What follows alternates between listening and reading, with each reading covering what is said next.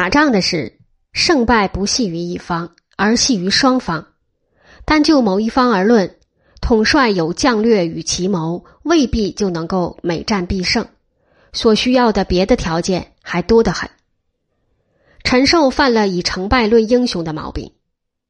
况且诸葛亮并不曾败，他虽则没有来得及拿下长安，却也达成了以攻为守的任务。使得蜀汉先后免于被张合、司马懿占领，以延长了几十年的生存。诸葛亮以攻为守的战略与现代军事科学中的攻势防御的战术不谋而合，他的将略非同时的若干人杰可比。陈寿本人对军事完全外行，懂不了诸葛亮的将略。裴松之引了一位元子的话。说诸葛亮用兵止如山，进退如风。这一位元子生存于诸葛亮死后仅有数十年之时，所听到的口碑很多，所说的极可能是事实。一个带兵的人能够止如山，这已经是了不起了。岳飞也做到了这一点。岳飞使得金兵感觉汉山易，汉岳家军难。诸葛亮不仅能叫他的部队止如山，又能叫他们进退如风，这还了得？第二次世界大战期间，德国将领实行了闪电战，所用的是飞机、卡车、大炮、坦克。诸葛亮到了第五次与第六次对位战役，才分别有了木牛与流马。这两种运输工具依然是倚仗人力，只是略为省力而已。他在头四次的战役中连木牛流马都没有，他竟然能够把部队运动得进退如风。他不是第一流的将才是什么？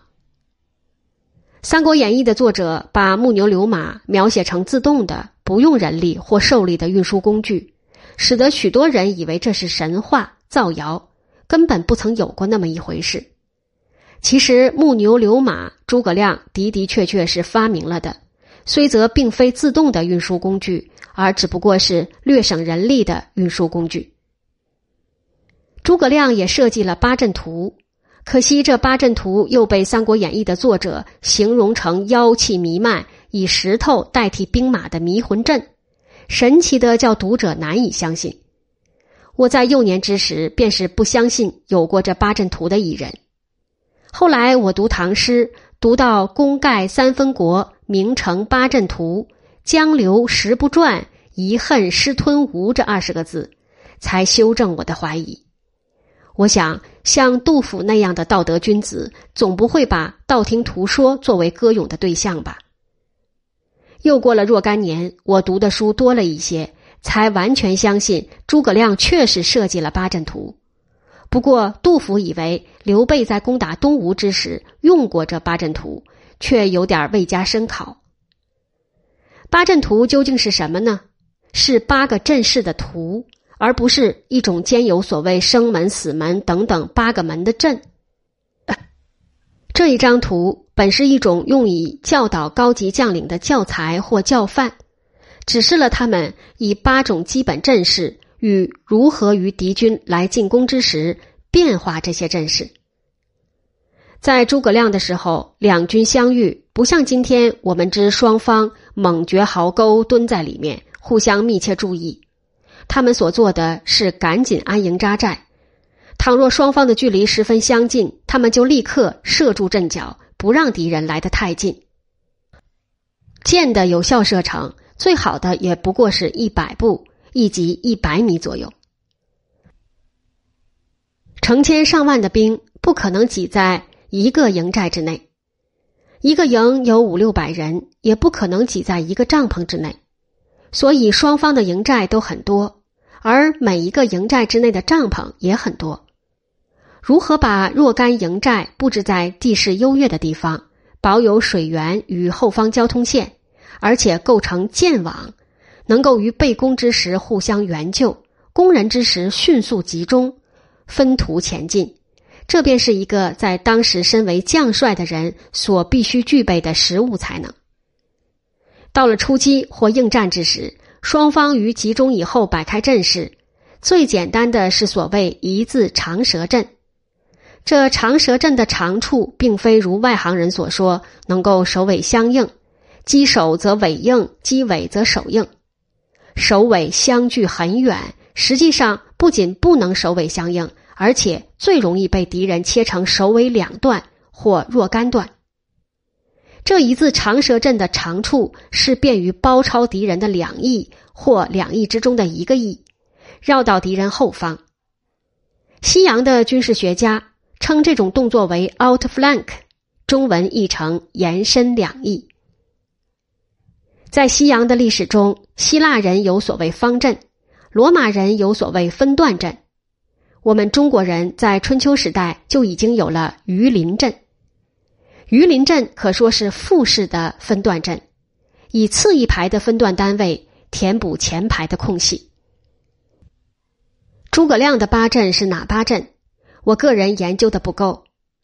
八阵的总原则，我们可以从《三国志·蜀书·姜维传》中窥见一二。初，先主刘魏延镇汉中，结十兵堵围，以御外敌。敌若来攻，使不得入。及兴士之意，王平、汉惧曹爽，结成此志。兴士在今天陕西洋县之北二十华里。王平于后主延熙七年（公元二百四十四年）抵挡曹爽，派护军刘敏与参军杜琦带兵守住兴士，自己以主力留在洋县之东八十华里的黄金谷作为呼应。诸葛亮曾经在汉中郡守县南郑县的外围新造了汉城与乐城两个城，用意也是为了实兵堵围，以御外敌。他当然不至于用石头代替兵马。杜甫所见到的石头，可能是刘备营垒所遗留下的残迹。造营垒的壁是必须用石头作为基础的。诸葛亮在五丈原的营垒也留下了石头基础。甚至墙壁，这些石头与墙壁后来被司马懿看到，司马懿很赞赏，说诸葛亮是天下奇才。诸葛亮的才具确是兼资文武，中国汉唐及其以前的读书人文武兼修，不曾分途。孔子注重礼乐，同时也教学生练习射御。子路是他门下的一位很会打仗的人。中国在宋朝以后才出现了文人不知兵的现象，到了曾国藩操练湘军，这种怪现象才被逐渐改变。可惜从袁世凯创办新军以后，又有一些所谓军人自以为读过了步兵操典之类，变成了专家，把所谓文人一概不放在眼里。其实步兵操典之类，文人也颇有读得很熟而了解的十分透彻的。孙中山先生不曾进过职业性的军事学校，对军事理论也颇有很精到的见解。在革命元勋之中，黄兴、陈其美、于右任都不曾进过军事学校，而他们都以副元帅、都督或总司令的身份带过兵，打过相当成功的仗。诸葛亮的成就超过了他在青年时代的愿望。他在隆中抱膝长吟，自比管乐。管仲在工业上不过是扶助了齐桓公成为诸侯的霸主，在道德上却免不了有三规之殿。乐毅替燕国向齐国报仇，一举而打下了七十几个城镇，然而结果却受了奸人的忏悔，丢了官职，功败垂成。诸葛亮在表面上没有做到管仲的领导群伦，或乐毅的势如破竹，却在事实上奠定了天下三分。